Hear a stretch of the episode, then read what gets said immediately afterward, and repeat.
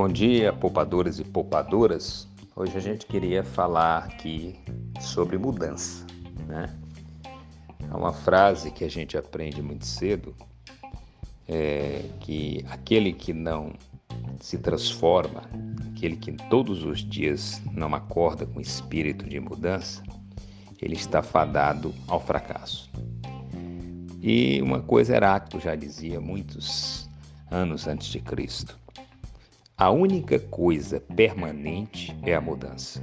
Então, em tudo na vida, se você quiser ser bem-sucedido na sua vida pessoal, familiar, profissional, espiritual, você tem que estar cada dia mais mudando. E mudando é dando um ressignificado às coisas, é vendo sobre outro outro prisma aquilo que costumeiramente você enxerga da mesma maneira. E hoje, diante de toda essa transformação que nós estamos tendo, eu já falei aqui para vocês muitas vezes, desta automação, deste mundo digital, da internet das coisas, da big data, né, da chamada inteligência artificial. Né? O Caio Fuli já dizia que isso vai levar milhões ao desemprego. E a gente não sabe sequer daqui 10 anos, nossos filhos, quando estiverem na atividade profissional, quais são os novos nomes das ocupações, dos empregos que vão ter.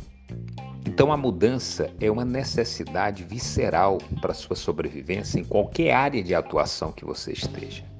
Assim é você que é seletista, que trabalha com carteira assinada, porque vai ter que dar conta do teu trabalho. É você que é empreendedor, que tem que inovar, criar novas possibilidades, novos nichos. São os servidores públicos que às vezes se acomodava muito nas suas funções, mas que hoje esses planos de metas, né, de desempenho exigem deles também uma atuação. Então é interessante destacar que a mudança está em todos os cantos da nossa vida e você só tem um caminho, ou você surfa nessa onda e sobrevive, ou você naufraga, ou você se afoga. Mas por que é tão complicado mudar? Porque mudar nos causa incômodo. Porque mudar nos tira da zona de conforto. Tudo que é mudança gera um mal-estar inicial. Se você, por exemplo, tem uma coisa no local e a sua esposa, o seu marido, tira do local, você já sente um certo mal-estar. O que é comum, que é normal, né? Mas aprender a conviver com esse mal-estar, aprender a conviver com essa dinâmica, é uma questão de vida ou morte. Porque se você fica sempre na zona de conforto, a tendência natural é que o mundo passe por você e você nem sequer sabe que ele passou. O que, que acontece com muitos profissionais hoje que se tornam obsoletos, que são desempregados crônicos, que não são admitidos nas empresas? Porque o perfil dele, né, o que a gente chama hoje de mindset fixo, ou mentalidade fixa, diferentemente daquele profissional que o mercado quer, que é o mindset em crescimento. É aquele profissional que está todo o tempo surpreendendo, está todo o tempo se desafiando é esse o perfil de profissional que o mercado quer. Mas aquele de mindset fixo, dogmatizado, que acredita que o que faz é o suficiente, que não consegue ver a natureza da mudança, esse, lamentavelmente, conviverá em breve, se não já está, com o desemprego crônico. Gente, minha gente, tudo é uma questão de atitude. Eu aqui bato todos os dias com vocês sobre a necessidade da leitura, a necessidade de ter o hábito da leitura, porque a leitura, assim como o post que eu publiquei hoje aí na minha rede social, ela abre horizontes, ela abre oportunidade. Eu sempre tenho dito que o conhecimento liberta, né? porque ele nos dá a dimensão dessa liberdade de pensar, de agir e de construir um projeto para a nossa vida. Mas se você não lê, se você não tem a curiosidade de aprender, se você não tem a coragem de sair da zona de conforto, tirar essa preguiça cognitiva e tomar uma atitude, aí depois você não reclame porque sua vida perdeu sentido, porque você todo mês trabalha exclusivamente para pagar as contas. E na maioria das vezes, esse salário que você recebe nem para pagar as contas é suficiente. Que você não tem lazer, que você não tem como realizar um sonho, um objetivo, porque o dinheiro não dá. Você vai passar a vida inteira lamentando, dizendo para si mesmo ou reclamando de quem não tem culpa, quando você deveria tomar uma atitude. E qual é essa atitude? Mudar a tua vida, sair dessa preguiça cognitiva, começar a estudar, a ler, a se reciclar. Tem curso online hoje gratuito para todo tema que você possa imaginar. Você pode ter, além do seu trabalho, uma atividade complementar.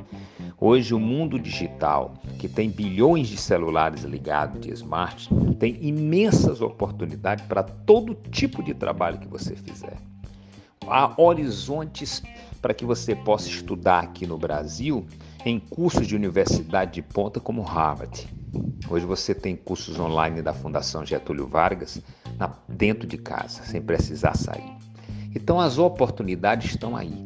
Agora, eu não tenho dinheiro para comprar esses cursos. Nós temos uma, uma plataforma Udemy, que é uma plataforma que tem curso a partir de 25 reais, né? O-D-E-M-I. É, é uma plataforma, se não foi esse nome, me perdoem a lembrança, mas são cursos muito bons, né? Por preços de ali uma pizza. Então não tem desculpa, tem muita é preguiça que tem muito é preguiça e preguiça sobrando demais e coragem faltando muito.